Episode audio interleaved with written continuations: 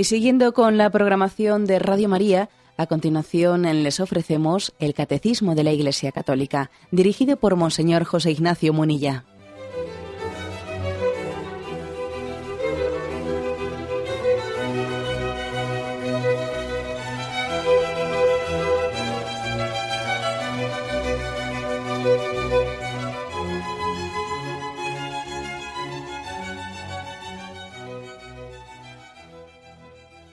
Cordial saludo a todos los oyentes de Radio María. Un día más, con la gracia del Señor, proseguimos el comentario del Catecismo de nuestra Madre la Iglesia. Llevamos ya unos cuantos programas dedicados a la explicación del cuarto mandamiento, honra a tu padre y a tu madre. Nos introducimos en un apartado que dice la familia en el plan de Dios y que comienza hablando sobre la naturaleza de la familia. Es a partir del punto 2201. ¿Cuál es la naturaleza? De la familia. Dice así, la comunidad conyugal está establecida sobre el consentimiento de los esposos. El matrimonio y la familia están ordenados al bien de los esposos y a la procreación y educación de los hijos. El amor de los esposos y la generación de los hijos establecen entre los miembros de una familia relaciones personales y responsabilidades primordiales. La primera afirmación, la primera frase, eh, eh, tan sencilla como esta, ¿no? La comunidad conyugal está establecida sobre el consentimiento de los esposos. Pues yo creo que ya solamente esta frase ya es una afirmación que hoy en día es profética y que es muy contracultural. A veces decir lo, lo sustancial, decir el ABC, recordar lo que es primario, eh, sin embargo, puede llegar a ser, yo diría, casi una afirmación profética de, nueva evangelización ¿eh? en nuestros días. ¿Por qué digo esto? La comunidad conyugal está establecida sobre el consentimiento, porque nuestra cultura actual diría que la comunión, la comunidad de una pareja, está establecida sobre los sentimientos.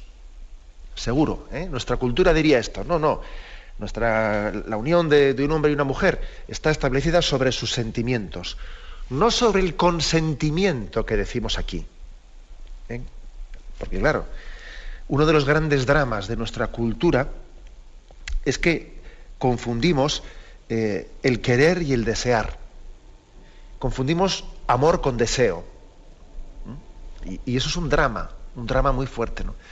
Fruto también de que el hombre va negando su, propia eh, espiritualidad. ¿no?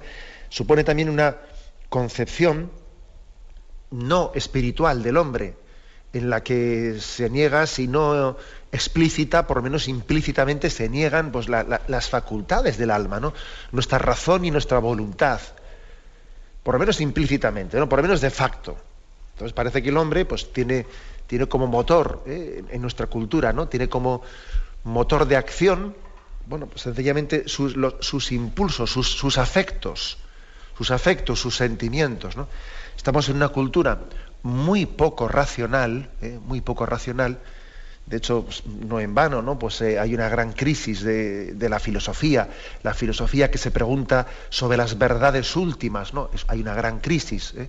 En la filosofía y parece que eh, lo que tradicionalmente era la pregunta por las verdades últimas es sustituido pues, por, otro tipo de planteamientos, eh, pues mucho más pedestres, como pueden ser cómo te encuentras, cómo te sientes, eh, qué planes tienes, etc. Es como un, un renunciar a, a, la racionalidad y vivir más bien desde, desde los afectos y desde los impulsos. Esta es, ¿no? Esto es lo que caracteriza nuestra, nuestra cultura, en gran parte, en gran medida, por lo menos.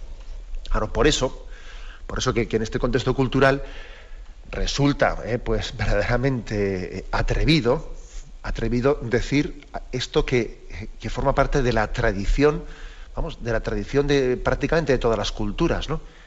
La comunidad conyugal está establecida sobre el consentimiento de los esposos. Es un drama muy grande y este es uno de los...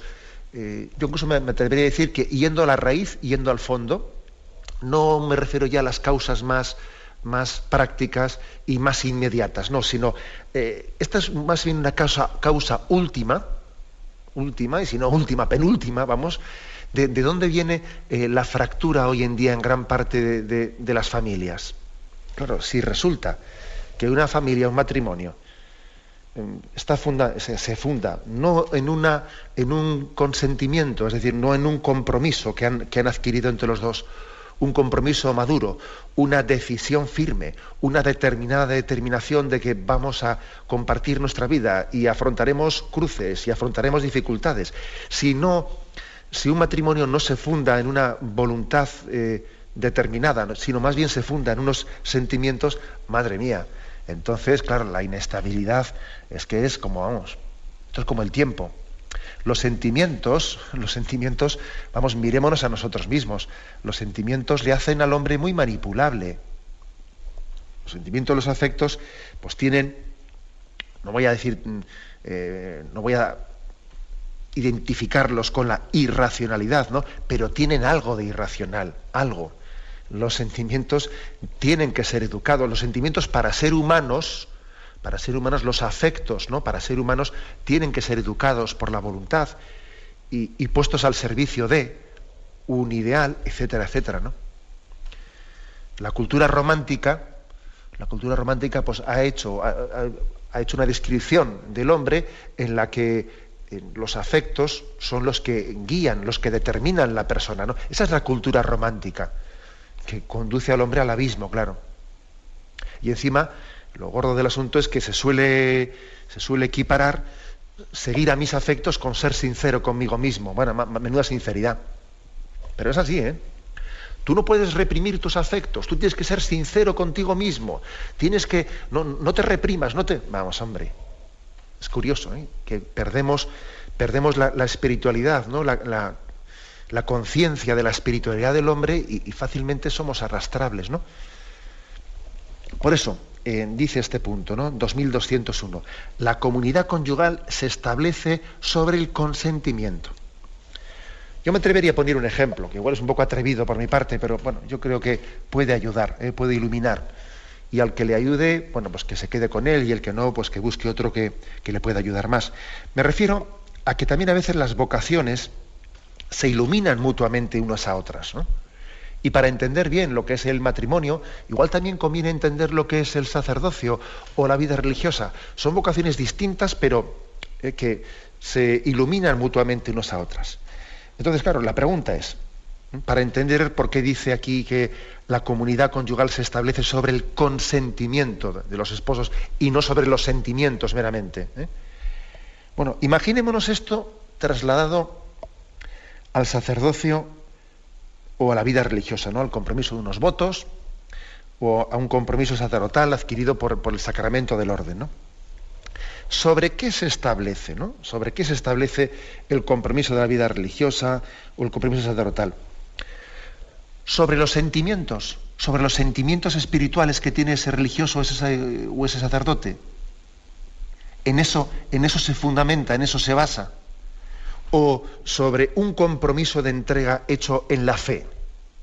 ¿Os imagináis vosotros que un sacerdote o un religioso eh, tuviese sustentado eh, su, compromiso de ser sacerdote religioso en sus sentimientos religiosos? Madre mía, los sentimientos, si todos, si todos lo hemos percibido en nuestra vida, a lo largo de una vida, pues uno tiene momentos en los que su devoción, la devoción, eh, pues es casi palpable y parece que, hasta se emociona, ¿no? Se emociona en, sus ratos de oración, en su relación con Dios, está lleno de consolaciones, ¿no? Eh, Dios a veces en determinadas épocas de nuestra vida, pues nos da, nos da unos consuelos interiores muy grandes, ¿no? Pues en su seguimiento. Y hay otras épocas en la de nuestra vida sacerdotal y religiosa en las que vivimos también en, medio de, desolaciones y, de muchas sequedades. Y hay muchos momentos de sequedad en los que uno eh, sigue al Señor sin, palparlo y sin sentirlo, sin sentirlo como en otros momentos de su vida lo ha tenido. ¿Y, eso qué es? ¿Que tiene menos fe en ese momento? No, hombre, no, sencillamente que esa fe suya es menos afectiva, bueno, pues que continúa firme, por supuesto, su compromiso de, entrega al Señor, pero no tiene por qué verse reflejado en, un determinado nivel de, de afecto. Pues el Señor le pide caminar más en sequedad, incluso en oscuridad. Claro, sería terrible sería terrible que el sacerdocio, la vida religiosa, dijese, no, yo es que como ahora ya no tengo ese afecto, ese sentimiento eh, que tenía antes hacia Jesús, como se me ha secado un poco, pues entonces ahora dejo de ser, eh, bueno, sería, sería tremendo, claro. Dice, pero, pero el sacerdocio, ¿cómo puede estar basado meramente en no sé? Pongo este ejemplo para que comparativamente hablando, comparándolo con lo que es la comunión conyugal, nos demos cuenta de que pues, eh, el matrimonio tiene que estar, se establece sobre no los sentimientos, sino sobre el consentimiento, que es otra cosa. ¿eh? Que es otra cosa. Que es otra cosa superior, que hace más referencia, eh, pues no a los impulsos afectivos, sino a la decisión firme de la voluntad. El, caso este que he puesto, pues el sacerdocio y la vida religiosa, pues yo creo que, claro, eh, es, es, más fácil para un, para un sacerdote, para un religioso, entender que no puede confundir fe con sentimientos, le es más fácil. Pero ojo, ¿eh? si resulta que, em, que, en ese momento apareciese una chica de por medio y hubiese un inicio de enamoramiento, entonces, entonces le, sería, le, costaría más, más, distinguirlo, porque claro, también el, el factor enamoramiento hace que se oscurezca nuestra capacidad de discernir. Si resulta que en un matrimonio pues un, todo un momento de, oscuridad o de sequedad eh, pues en, los afectos hacia, hacia el cónyuge.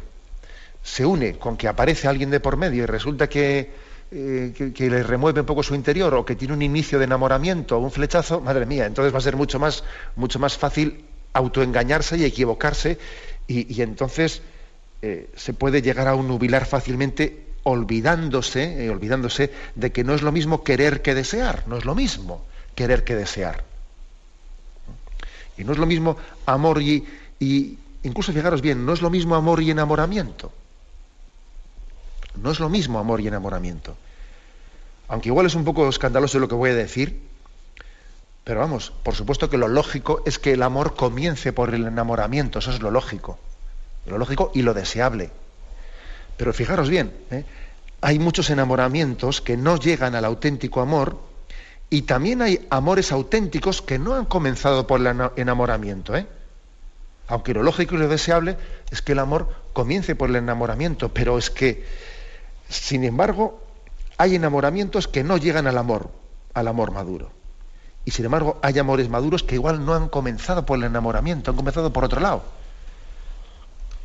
Acordémonos que ha habido momentos culturales en los que eh, muchos matrimonios se han hecho, incluso matrimonios de las familias reales. ¿eh?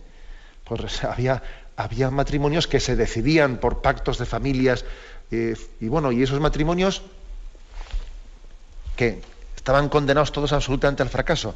Si pudiésemos hacer una estadística, me parece a mí que esos matrimonios en aquellos tiempos, pues de la Edad Media o, siglos posteriores, me parece que tenían una salud interior superior a la que hoy puede tener un matrimonio medio. O sea que mm, digo esto para eh, denunciar, eh, desenmascarar, eh, tener una capacidad crítica frente a esa visión romántica del amor que tanto daño nos hace. Una visión romántica del amor que, bueno, que de alguna manera lo reduce todo al sentimiento, al afecto olvidando la capacidad del hombre de determinarse, de comprometerse, de decidirse y de ordenar también su mundo afectivo, que el hombre tiene, tiene una capacidad de ordenar su mundo afectivo y debe ejercerla, no de reprimirlo, sino de ordenar nuestro mundo afectivo. El Señor nos ha dado esa capacidad y tenemos que ejercerla. Por eso, ¿eh? repito esta frase, la comunidad conyugal está establecida sobre el consentimiento de los esposos. Tenemos un momento de reflexión y continuamos enseguida.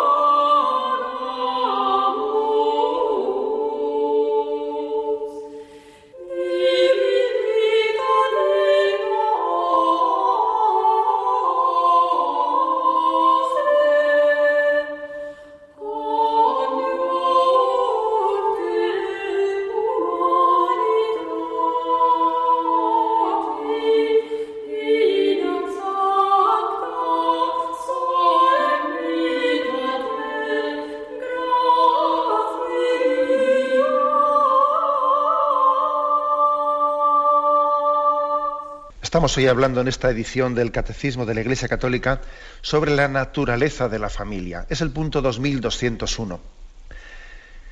El catecismo nos habla de una, nos, nos, refiere, para completar un poco esta afirmación de que la comunidad conyugal está establecida sobre el consentimiento de los esposos, nos refiere a un punto anterior que leímos cuando hablamos del matrimonio, que era el 1625. Decía allí, los protagonistas de la alianza matrimonial son un hombre y una mujer bautizados, libres para contraer el matrimonio y que expresan libremente su consentimiento. Ser libre quiere decir no obrar por coacción, no estar impedido por una ley natural o eclesiástica.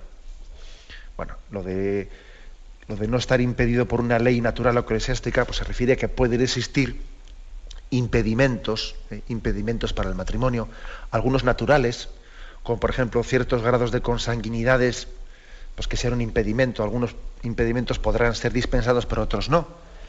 Y también puede haber impedimentos, dice, no solo de ley natural, sino también eclesiástica. Pues, por ejemplo, el impedimento pues, de, haber recibido el orden sagrado o los votos religiosos, impedimentos que podrían ser dispensados por la Iglesia en algunas circunstancias. Bueno, pueden existir impedimentos, ¿no? Pero la, afirmación principal ¿eh? es que eh, los protagonistas del matrimonio son un hombre y una mujer, si es un matrimonio eh, pues canónico, lógicamente, bautizados, dice libres, que, no obran por coacción, que tienen una libertad, que tienen una madurez para, un consentimiento. Es decir, que estamos, estamos pensando, estamos suponiendo, ¿eh? que estamos en un mundo actual en que igual esto es mucho suponer, que el hombre tiene una madurez mínima. Hombre, ya sabemos que todos, que, en esta, que en esta vida no existe la madurez plena, que estamos siempre en crecimiento, que todos tenemos heridas. ¿eh? No estamos pensando en el hombre y la mujer perfectos, no, perfectos aquí fue Jesucristo. ¿eh? O sea, que todos partimos de nuestras debilidades y contamos con ellas, pero, pero es cierto, es cierto que contando con nuestras debilidades, pues sí que para que el matrimonio sea real, eh, sea real, se exige un mínimo de madurez, una, una libertad para decir yo eh, asumo un compromiso, asumo un compromiso en libertad y conciencia, un compromiso que me compromete, pero tengo la capacidad de comprometerme. Uno de los, uno de los dramas que tiene nuestra cultura es que los compromisos, se posponen, se posponen y se posponen. O sea, el hecho de que nuestra cultura se den, se den al mismo tiempo, ¿no? El fenómeno de que cada vez se, casa uno más tarde. Eso no es únicamente por motivos económicos ¿eh? o por motivos de, independencia económica de la familia también, ¿eh? pero también hay motivos de, de que se alcanza la madurez mucho más tarde en esta, en esta cultura que estamos creando, la madurez alcanza mucho más tarde porque, porque no, no estamos educando en un dar cara a la vida, en un asumir responsabilidades. Estamos creando una cultura en la que a nadie se le pide cuentas de nada. ¿eh? Y, a nadie acaba siendo responsable de sus actos. ¿no? Todo es tapar y tapar a los hijos y a los alumnos lo mismo. Aquí a nadie se le suspende ya, ni siquiera hay suspensos. Ahora en vez de poner un suspenso, hazme un trabajito para septiembre, que ya no hay ni exámenes de septiembre. No repite nadie el curso. O sea, es, que claro, creamos una cultura, una cultura en la que no hay capacidad, o sea, no hay responsabilidades porque no afrontamos nada. ¿eh? Me, aprueban sin estudiar. En casa hago lo que quiero y luego encima Vamos, tampoco me lo, impiden ni me lo prohíben. No hay principio de autoridad, tal, tal. Todo esto va creando una cultura en la que es mucho más mm, difícil suponer, suponer lo que por ley natural hay que suponer, que es que todos tengamos una capacidad de compromiso. Este es uno de los dramas. ¿eh? cada vez eh, adquirimos los compromisos más tarde incluso de una manera que ya roza un poco lo, eh, antinatural, ¿no? Hay gente que está queriendo, queriendo ser eh, padre y madre, ah, queriendo ser madre pues con, una, con unas edades y haciendo no sé qué historias para ser madre con cincuenta y pico años. Pero hombre, pero hombre, porque, porque resulta que no asumimos los compromisos y las responsabilidades en el tiempo y en el momento, ¿no? Todo lo posponemos, todo lo posponemos y en vez de comprometerme, bueno, pues eh, cohabito, en vez de eso eh, voy a hacer una prueba, en vez de esto, eh, hemos hecho, hemos ido construyendo una cultura, estamos construyendo una cultura en la que el hombre no se prepara para el compromiso, para asumir el compromiso. Y de aquí, de aquí, pues que la salud de la familia del matrimonio, pues lógicamente está, está gravemente afectada. Ahora, nosotros qué es lo que tenemos que hacer ¿Eh? ante, esta situación. Bueno, pues mm, acabar con, es decir, eh, entender que entonces el principio del matrimonio, que está basado en un consentimiento, que supone una madurez, que ya es un ideal que no se puede exigir. Entonces, como no se puede exigir al hombre este ideal, eh, renunciemos a esta, imagen del matrimonio, pues que supone una entrega de madurez que fácilmente no se puede suponer, rebajemos el ideal o cambiemos el ideal y conformémonos con otras formas de convivencia más light, etcétera. Pues yo creo que no, esa no es la solución entre otras cosas porque eso no es adaptarse al bien del hombre, ¿no? sino que es canonizar o consolidar su, enfermedad y su debilidad. No hacemos ningún servicio al hombre si de alguna manera damos pues, un, carácter ¿no? de legalidad o incluso si estamos canonizando sus enfermedades. No le hacemos ningún favor. Que alguien sea un inmaduro y que le digamos, bueno, el, modelo de convivencia es tu inmadurez. No, pues lo que le estamos es terminando de hundir en la miseria. No hacemos nada cuando los ideales, incluso los ideales basados en la ley natural, los, desdibujamos y pretendemos derogarlos y, y, hacer nuevos modelos antropológicos a la medida del hombre herido. No, no hacemos ningún. Terminamos de hundir al hombre, fíjate. Porque una cosa es que partamos de heridas interiores, pero otra cosa ya es que las justifiquemos, que les demos un rango moral, que incluso legislemos conforme a ellas. Bueno, madre mía, esa es la tumba del hombre. ¿eh? Cuando resulta que nuestro pecado, nuestro pecado es la fuente del derecho y de la moral y de la legislación, madre. Entonces ya es tremendo. Nosotros tenemos que, lógicamente, pues tener eh, este este máximo que es un mínimo, porque yo creo que estamos aquí hablando de que hay casos concretos en los que el máximo y el mínimo coinciden en un solo punto. Porque estos son, son ya sabemos que en otras cosas, en, otro tipo de, factores, pues puede, puede haber un más y un menos y se puede siempre llegar a un punto intermedio. Pero no es este el caso, no es este el caso. Cuando estamos hablando de cuál es la naturaleza de la familia y del matrimonio, yo diría aquí que el máximo y el mínimo están en un solo punto. O sea, no, no, no, cabe establecer aquí esa dialéctica que tenemos de tesis, antítesis, síntesis. Lleguemos a una síntesis frente a un modelo de matrimonio tradicional. No, no, no, aquí no vale ese concepto. Aquí el máximo y el mínimo coinciden en un solo punto. Que es que la, la comunidad conyugal es la unión, como dice aquí, del hombre y la mujer libre, libremente consentida y con, un, y con una madurez mínima para poder entregarse, ¿no? es que eso no, no, es ni un mínimo ni un máximo, es. ¿eh? Esta es la, afirmación básica. Bueno, sigue adelante, ¿no? El, este punto del que hoy comentamos, el 2201. El matrimonio y la familia están ordenados al bien de los esposos y a la procreación y educación de los hijos el amor de los esposos y la generación de los hijos establece entre los miembros de una familia relaciones personales y responsabilidades primordiales. Bueno, también un punto importante donde los haya. Es decir, explica, explica lo que es la naturaleza de la familia por las relaciones objetivas, eh, objetivas que hay entre los miembros. Además, ordenadas hacia unas finalidades otra vez eh, un choque con la cultura romántica. ¿eh? Pues claro, la cultura romántica no ni siquiera menta o niega incluso explícitamente, ¿no? Niega el hecho de que el matrimonio, la, familia, la pareja, se diría hoy en día, es curioso, ¿no? La palabra pareja, ¿no? La, la, propia palabra pareja, la palabra pareja está olvidando de que, esa, de que entre ese hombre y esa mujer eh, hay una, relación en orden, en orden a, la procreación, en orden a la educación de los hijos. La palabra pareja, que está sustituyendo a la palabra esposos, o que está sustituyendo la palabra cónyuges, eh, matrimonio, etcétera, ya es una palabra que es muy significativa.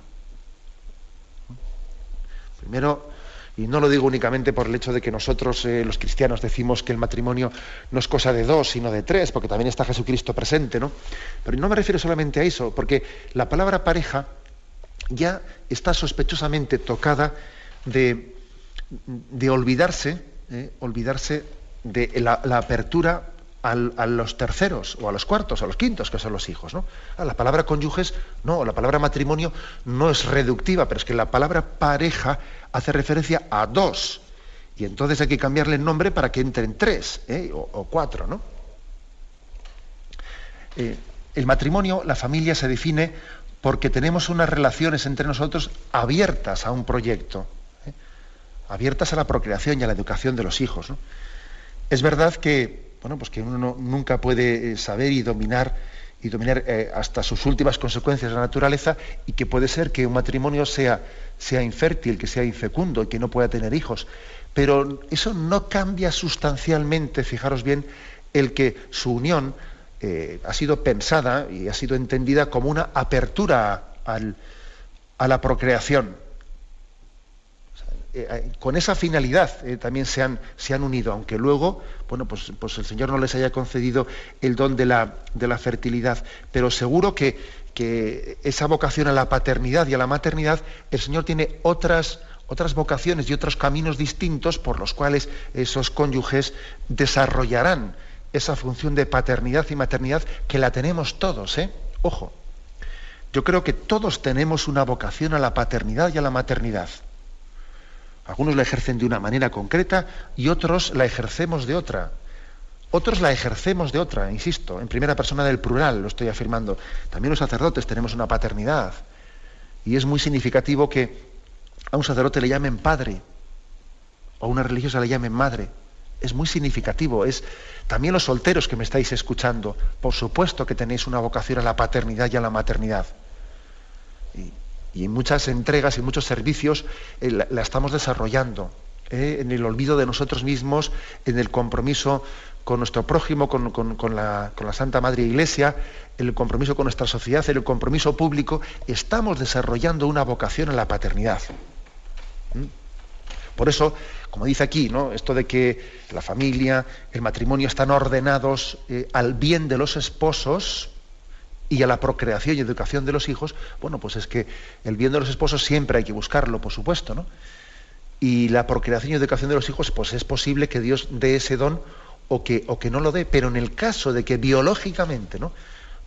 Dios no bendijese un matrimonio con una vamos, pues, pues con una sí, con una prole, ojo, que la vocación a la paternidad y a la maternidad subsiste. Y hay que buscarla, y hay que encontrar los caminos concretos que Dios nos dio. ¿eh? No es frecuente, perdón, no es infrecuente encontrarnos con personas que, que por no entender esto entran en crisis en sus matrimonios. Hace mucho también yo he tenido ocasión de encontrarme con, con algunos matrimonios que precisamente por no haber aceptado, ¿eh? por no haber aceptado, bueno, pues el hecho de que pues, pues, pues Dios no nos ha concedido la, fertilidad. Y entonces, si el Señor no nos concede la, fertilidad y vamos al médico y, ponemos los medios naturales eh, razonables, ¿no? Pues para ver si la, infertilidad puede ser sanada y si resulta que no puede ser sanada, a veces entramos en una obsesión, ¿eh? en una obsesión por la paternidad o por la maternidad que lleva pues, eh, pues a recurrir a medios artificiales de fecundación, in vitro y de inseminaciones, etcétera, que muchos de ellos, aparte de la inmoralidad de, los medios utilizados, que muchos de ellos también provocan abortos, como es el caso de la fecundación in vitro, etcétera, entran en una especie de obsesión por la maternidad y por la paternidad. Si no, no me siento realizado. Si no, no me siento realizado. Y entonces, ¿con cuánta frecuencia estamos viendo hoy que en los centros de orientación familiar se están acercando eh, parejas que han entrado en crisis desde, desde la desazón, desde mm, la crisis interior que les ha supuesto no haber podido eh, Mm, alcanzar la, paternidad biológica o la maternidad biológica, ¿no? Y entonces eso crea tensiones, etcétera, etcétera. Por no haber entendido, ojo, aquí hay, es que hay una falta también de, de educación de nuestra espiritualidad, por no haber entendido que en, esa infertilidad, que en esa infecundidad, hay también una llamada de Dios a ejercer la paternidad y la maternidad de otra forma. Bien sea por la adopción natural, que el Señor igual ha pensado desde toda la eternidad en un niño para vosotros. Y ese niño y esa niña que tienen derecho a tener padre y madre, y yo no soy el que tengo derecho a tener un hijo, no. Nadie tiene derecho a tener un hijo, sino que es el niño el que tiene derecho a tener padre y madre, pues igual el Señor ha permitido en su providencia que vosotros no podáis tener familia, pues para que haya un niño que os pueda tener a vosotros como padres, porque Él tiene derecho a teneros. No sois vosotros los que tenéis derecho a tenerle a Él. Es que también hay que, tener la capacidad de hacer, no sé, pues esta lectura ¿no? de nuestra, de la vocación de Dios a la paternidad o la maternidad. Y, entender esto bien, pues puede, suponer que la, adopción puede ser también una, forma de, enfocar esa paternidad o esa maternidad, pero no solo la adopción, ¿eh? hay, muchas personas, matrimonios cristianos que no han tenido descendencia, que su paternidad y su maternidad la han enfocado de otras maneras, ¿no? En el servicio a, unos sobrinos, en la entrega a ellos, en, un servicio en sus comunidades parroquiales, y tantas formas, ¿no? Cada uno tiene que descubrir el camino particular en el que Dios quiere que viva su vocación. Yo, diría que hay vocación dentro de la vocación. Uno igual tiene vocación en la vida matrimonial, pero luego tiene que ir descubriendo la vocación más particular dentro de la vocación más general. ¿Por qué caminos concretos quiere Dios que ejerza la paternidad? ¿De qué maneras? ¿no? ir buscando su, voluntad. Bien, por eso eh, digo que aquí lo, importante es que se está hablando de que se explica el matrimonio, se explica la familia, no meramente en base a, eh, pues a un amor romántico, sino en base a las relaciones objetivas que se crean entre nosotros, entre los esposos, abiertas a la procreación, a la educación de los hijos, lo cual, como dice aquí, establece relaciones personales y responsabilidades primordiales entre nosotros. No se puede ser feliz dando la espalda a las responsabilidades que se han creado en las relaciones personales en el seno de la familia. Es imposible ser feliz dando la espalda a eso. ¿no? Esa es la felicidad de los ciegos. Igual que, igual que también se habla de, la, paz de los cementerios, pues yo creo que también hay una especie de felicidad falsa eh, felicidad falsa de quien se hace, el ciego hace como que no quiere ver, eh, pues las responsabilidades que ha ido adquiriendo en sus relaciones personales. Bien, tenemos un momento de reflexión y continuaremos enseguida.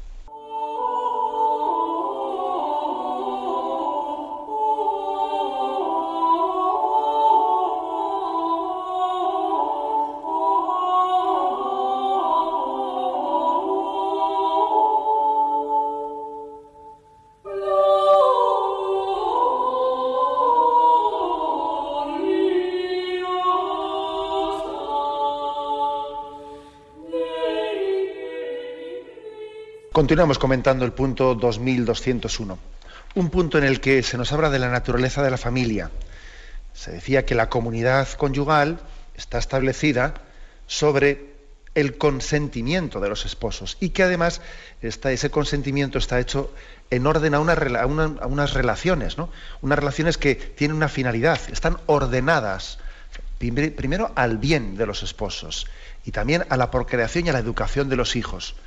O sea, aquí hay una finalidad, ¿eh? una finalidad por parte de la familia. La familia es, o sea, el matrimonio es para algo, tiene una finalidad, buscar el bien y buscar también eh, de los cónyuges y buscar la procreación y la educación de los hijos. Una finalidad, ¿eh? que no es únicamente pues, un proyecto romántico, porque estoy criticando mucho, como veis hoy, esa especie de concepción romántica de, de una concepción del amor que se reduce al afecto y que se explica y que se agota únicamente en un mirarse a uno mismo. ¿eh? Mirarse, mirarse uno, a sí mismo. En el fondo es, le miro al otro, el otro me mira a mí, pero es como si me estuviese mirando a mí mismo. O sea, no estamos abiertos a un proyecto, es un concepto de, amor romántico en el que no hay una disposición de responsabilidad para un proyecto. ¿no? El, matrimonio o la pareja únicamente em, se explican por el dar cauce a nuestro afecto, pero nada más, sin proyecto, ¿eh? sin proyecto. Eso es lo que sobre todo quiero yo criticar y hacer un juicio, ¿eh? un juicio de crítico que nos ayude a reflexionar, ¿no? Pues las concepciones tan distintas que se están eh, aquí enfrentando entre la concepción cristiana, la concepción natural y bueno, la que se deriva de la crisis cultural en la que estamos. Relaciones pues objetivas, relaciones personales que, suponen una responsabilidad y suponen también una tutela ¿eh? por parte de la sociedad a esa, a esa relación. Lógicamente la sociedad tutela de alguna manera mm, pues protegiendo, ¿no? Protegiendo el matrimonio. ¿Por qué lo tutela protegiéndolo? Hombre, porque entiende que es un bien social. Entiende que la familia, el matrimonio, pues es precisamente una célula al servicio de la sociedad porque como tiene una finalidad que no es mirarse el ombligo y decir que a gusto estamos uno con otro, no, sino que tiene una finalidad que ser la célula de la regeneración de la sociedad y educar, y educar y, también acoger a los ancianos, etcétera, etcétera. ¿Entiende? tenemos que tutelar la familia, tenemos que privilegiarla, tenemos que poner los medios, los medios sociales al servicio de la familia, porque la familia es de interés social totalmente. esto como que estoy diciendo, que es de, como se dice popularmente, de cajón de madera, sin embargo, comienza a no entenderse en la cultura romántica. Incluso fijaros bien, si perdemos de vista que el matrimonio es la unión del hombre y la mujer, reconocida y tutelada por el Estado, por ser el vínculo desde el que se regenera la sociedad, pues caeremos inevitablemente en muchas aberraciones y agravios comparativos, ¿no? Agravios comparativos. Porque claro, por ejemplo, cuando se pretende que, que dos hombres que la unión de dos hombres homosexuales sea considerada matrimonio. Uno dice, vamos a ver, puestos a ser innovadores, no se entiende por qué no se ha de admitir bajo esta misma eh, figura jurídica de matrimonio, de familia, otro tipo de convivencias sin relación sexual, ¿no? Vamos a ver, ¿a qué soltero no le gustaría que su convivencia con un hermano, con un amigo, tuviese las mismas ventajas fiscales y económicas que las de un matrimonio? Pues claro, a todo el mundo le gustaría, pues un soltero, eh, pues oye, que se junta con un amigo o con un primo o con quien sea, y estos porque no van a ser matrimonio. Y los gays sí, y estos no. Pero es que la finalidad del matrimonio no puede ser una mera protección de unas relaciones sexuales. Eso es ridículo. Eso es lo que hoy en día se está queriendo dar a entender, que el matrimonio es una, una fórmula que, que tutela y protege eh, unas relaciones sexuales, sean homosexuales o sean heterosexuales, pero qué ridiculez es esa. La finalidad del matrimonio no es proteger jurídicamente unas relaciones sexuales, ¿eh? sino que lo que hace el matrimonio es tutelar un estilo de vida en el que el amor se expresa en una entrega sexual que es fuente de recambio generacional y motor de la educación de los hijos. De ahí que si dos homosexuales quieren proteger su relación en un marco legal, y ellos pues no son creyentes y no, no llegan a entender que su relación es pecaminosa y no lo entienden, pues mira, pues tendrán derecho a vivir juntos, pero la equiparación con el matrimonio no puede ser el camino correcto. ¿eh? Tendrán que recurrir a otras vías, pues oye, otras vías de pues que, con el notario lleguen, al, lleguen a un acuerdo de un tipo de, de acuerdos entre ellos de, de reparto de bienes y cosas por el estilo con el cuidado de no crear agravios comparativos con otros sectores de la sociedad que tienen los mismos derechos. Aquí todo tiene los mismos derechos. O sea, es que, es que de, este tema se ha hablado muy poco.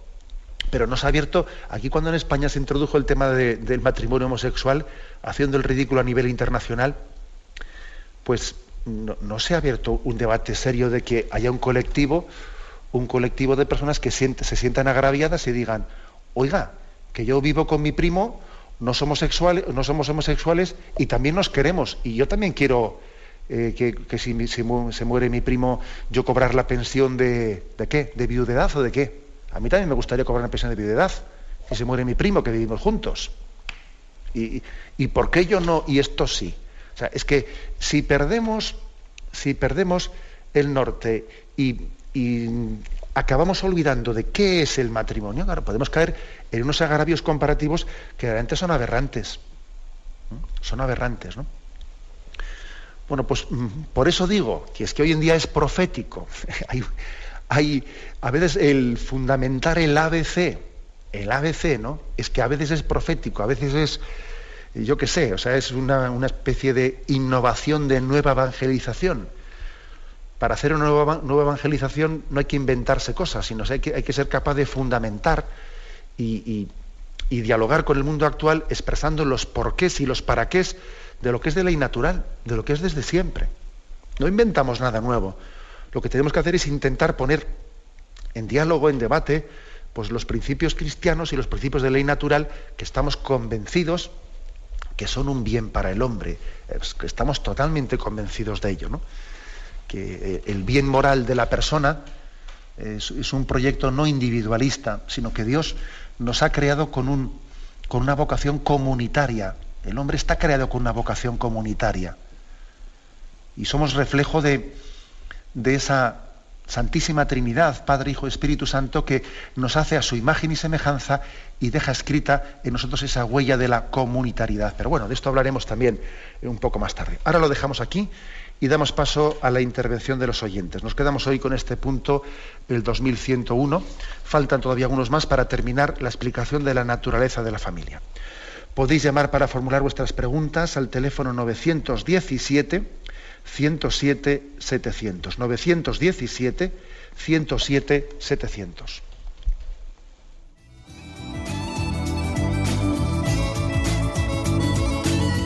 ¿Le gustaría tener sus programas favoritos de Radio María en CD o DVD? Ahora es posible.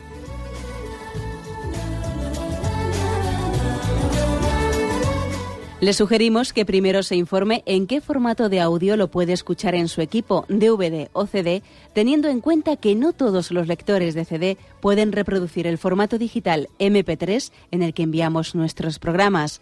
Y luego, si quiere en su casa esos programas que tanto le gustan, solo tiene que escribir una carta a Radio María, Paseo Lanceros 2, primera planta 28024, Madrid indicando si lo quiere en CD o DVD y cuántos programas. También le rogamos que escriba su nombre, dirección y no se olvide de facilitarnos un teléfono de contacto para cualquier duda que nos surja.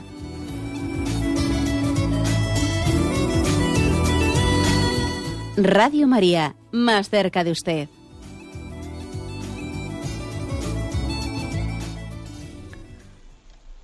Sí, buenos días. ¿Con quién hablamos? Hola, buenos días. Antonio Rodríguez desde Granada. Adelante, Antonio. Vamos a ver, una pregunta, monseñor, sobre esto del matrimonio. Una pareja que sean ya mayores, viudos ambos, no pueden tener un proyecto ya de formar una familia, como es lógico y natural. Pero, mm, en cierto modo, mm, creo que se necesitan mutuamente, puesto que los dos están solos. ¿Es válido o, tiene razón de ser este matrimonio o por el contrario no la tiene? De acuerdo. Bien, pues la, eh, la, respuesta es que sí. ¿eh? Es verdad que no deja de ser pues, un caso un tanto excepcional. ¿eh? Porque bueno, pues lo lógico es que el matrimonio pues sea realizado pues en una edad en la que también el proyecto de vida, el proyecto de vida pues tenga esa capacidad de apertura eh, también a lo que incluso biológicamente Dios, Dios quiera darnos. ¿no? Bien, pero no se excluye esa posibilidad de que también por factores mm, pueden ser de viudedades o por factores pues, que incluso que haya habido unas solterías que hayan, que hayan tenido eh, una duración larga, larga en el tiempo, no se excluye eso, ¿eh? porque al fin y al cabo, digamos, no es uno mismo, no es uno mismo el que ha puesto ese impedimento sino que es la naturaleza, bien sea por vejez o bien sea, me refiero al impedimento a la transmisión de la vida. ¿Eh? No es uno mismo el que lo ha puesto, sino que es bien sea la naturaleza por vejez o por enfermedad, de infertilidad, la que, la que lo ha, nos lo ha traído y nosotros, lógicamente, aceptamos esa limitación. Pero no es una voluntad de no transmitir la vida. ¿eh? De acuerdo, vamos pasando a la siguiente llamada. Buenos días. Hola. Buenos días, sí, le escuchamos. Bueno, ¿soy yo? Sí, adelante. Sí, casi no le oigo, monseñor. A ver, le escuchamos. Hable usted, tranquilamente. Eh, hola, buenos días, señor. Eh, oímos todos los días, eh, bueno, todo, eh, las 24 horas del día les oímos. Pero hoy mm, voy a ser muy concisa, pero esto de... Yo soy mayoría, ¿eh? Pero... moderna y tal, pero... A ver, la palabra pareja, a mí cuando la, alguien la nombra me pone muy nerviosa. O sea, no, no, no, la, no la encuentro natural. Yo simplemente la pareja la he vivido, la Guardia Civil, la pareja de la Guardia Civil, ¿sabes? Pero ahora, eh, haciendo un poco de broma, ¿no? Mm. Pero en, en, matrimonios, cuando alguien me dice, mira, mi pareja, suena fatal. Mm. Además, por regla general, cuando me dicen esto es que no están casados. Entonces, por eso ya mm, no me suena bien. Mm, nada más, señor. Sí. Gracias. Pues sí, pues yo, eh, aparte de la broma de, de la pareja de la Guardia Civil, pues yo creo que tiene usted razón. Además es que dice usted que por regla general cuando lo dicen no están casados, es que yo creo que incluso lo grave es que comienza a decirse también como una forma de describir el propio matrimonio, o sea, llamarse a un matrimonio mi pareja, mi pareja. Yo creo que, que, que es un proyecto, o sea, es detrás, por supuesto que no es que sea un pecado decir eso, ¿no? Pero yo creo que es una palabra un tanto contaminada de esta cultura romántica a la que yo me refería, mi media naranja, ¿no? Mi media naranja, mi pareja. Con todos mis respetos, pienso que esa palabra, ese término, parece que ya en sí mismo tiene que ser redefinido para meter a los hijos en medio. O sea, hay, para meter a, los hijos hay que cambiar de palabra, ¿no? ¿Qué, qué vamos a llamarle? El trío, el cuarteto. ¿eh? O sea, yo creo que hay palabras, el matrimonio, la palabra del matrimonio no está cerrada a, a los, a los demás miembros, ¿verdad? Pero la palabra pareja es una palabra, una palabra que tiene que ser redefinida para introducir, parece que no está ni preparada ¿no? Para, la, para la prole. Bien, es cierto. Aunque también, bueno, pues vamos a, a ser claros que habrá muchas personas que utilicen esa, esa, ese término sin ese componente moral, sino lo hagan inconscientemente y, y bueno, y con, y con inocencia. Pero bueno, que tengamos esta capacidad crítica, pues igual es bueno. Damos paso a un siguiente oyente. Buenos días. Hola, buenos días. Buenos días. Eh, bueno, en primer lugar, felicidades por el programa y en segundo lugar quería, eh, ya que ha tocado el tema de, de los hijos, de la inseminación, etcétera, eh, bueno, pues en- como, como tema particular a mí me ha surgido el deseo de, pues de ser madre, lógicamente en un matrimonio, que es lo que en, una- en un matrimonio cristiano se, se logra tener y tal. Pero, eh, bueno, pues hay algunos im- impedimentos, o más que impedimentos, inconvenientes, que la Iglesia pues no te, no te llegas a solucionar. Como es, por ejemplo, eh, que hay un método eh, particular dentro de la inseminación artificial que sí que estaría eh, consentido por la Iglesia, pero que nadie te llega a solucionar. A mí, le- particularmente, yo la verdad que opté por, por seguir con, con mis creencias y no dejarme llevar por médicos que me llevaban única y exclusivamente pues a eso, ¿no? A la fecundación o la inseminación. Pero eh, sí que me fui eh, a un, un sacerdote, a otro, al COF, al no sé qué.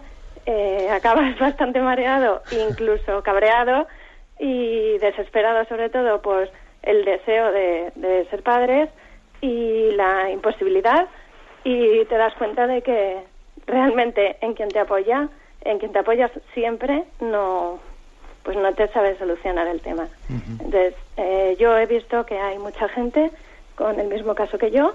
Yo afortunadamente y doy gracias a Dios que a base de, de la esperanza y el rezo, pues ahora mismo estoy en estado de seis meses y medio.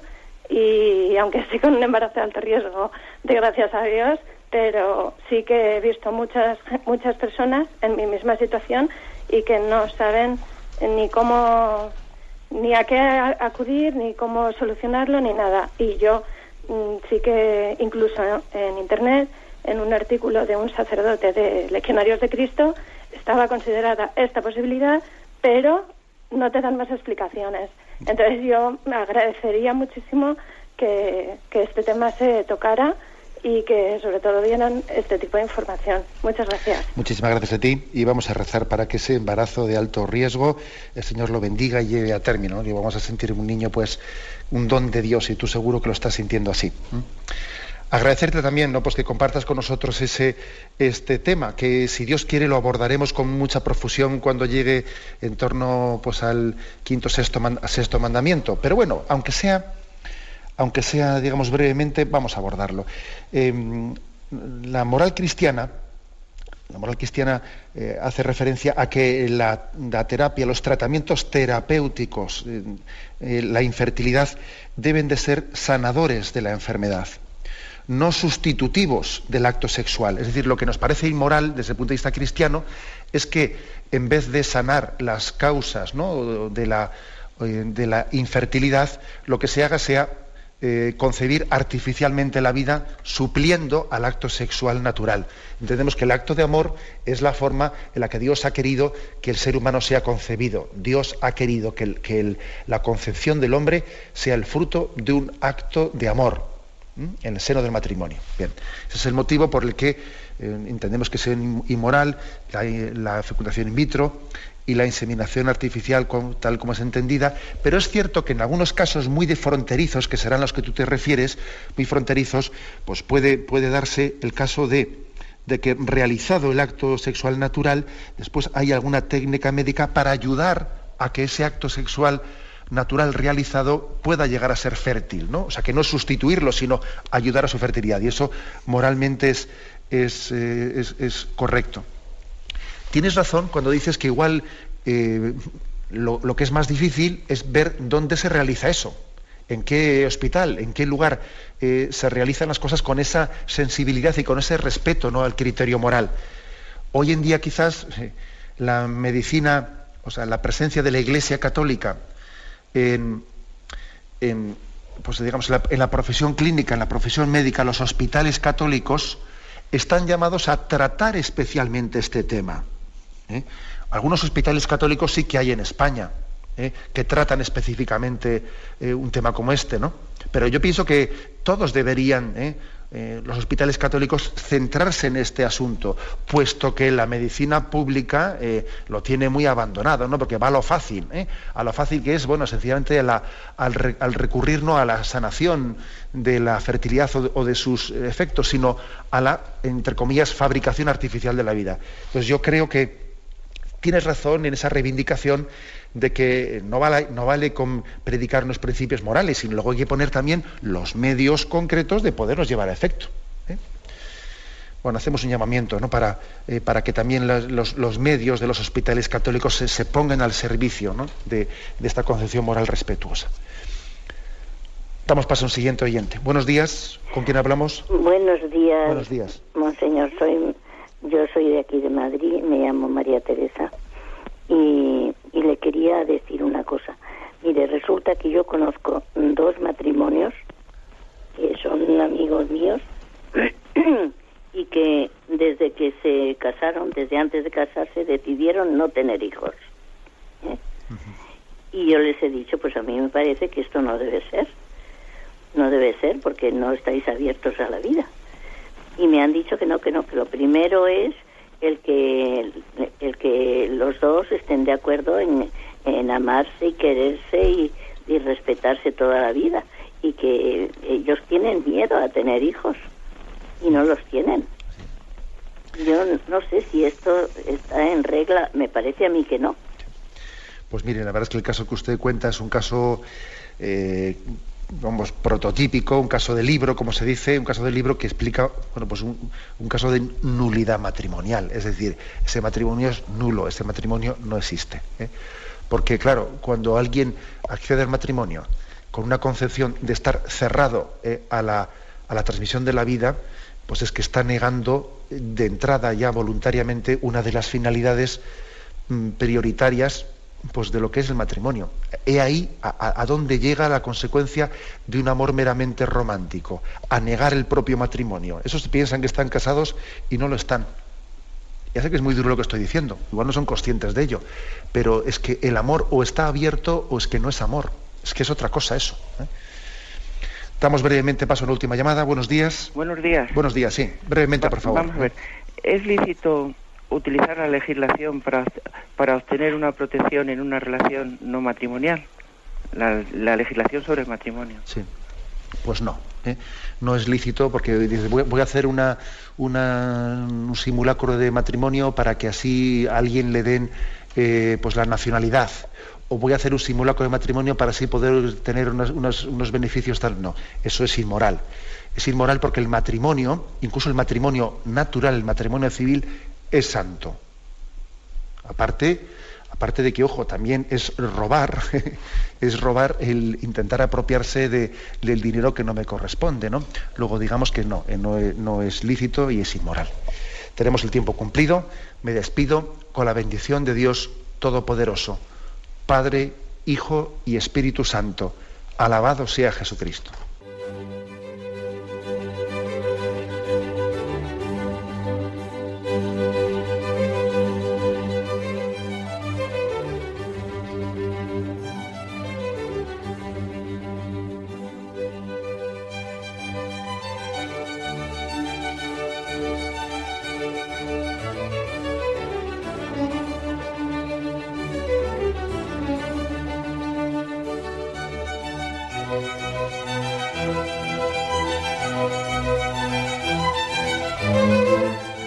Han podido escuchar en Radio María el Catecismo de la Iglesia Católica, dirigido por Monseñor José Ignacio Munilla.